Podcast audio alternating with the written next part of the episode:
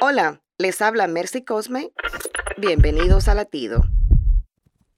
Galopar a caballo fue inolvidable para mis hijos. Los caballos son una mezcla de fuerza y nobleza. Al igual que los caballos, aun siendo fuertes, decaemos. En medio de las crisis, no confíes en tu fuerza, confía en Dios con todo tu corazón.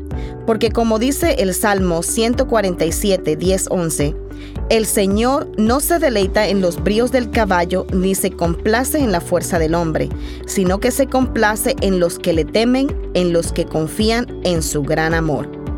Cuando decaigas, ora como el salmista.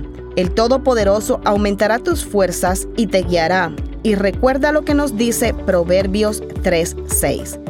Busca su voluntad en todo lo que hagas y Él te mostrará cuál camino tomar. Latido les llega a través del ejército de salvación.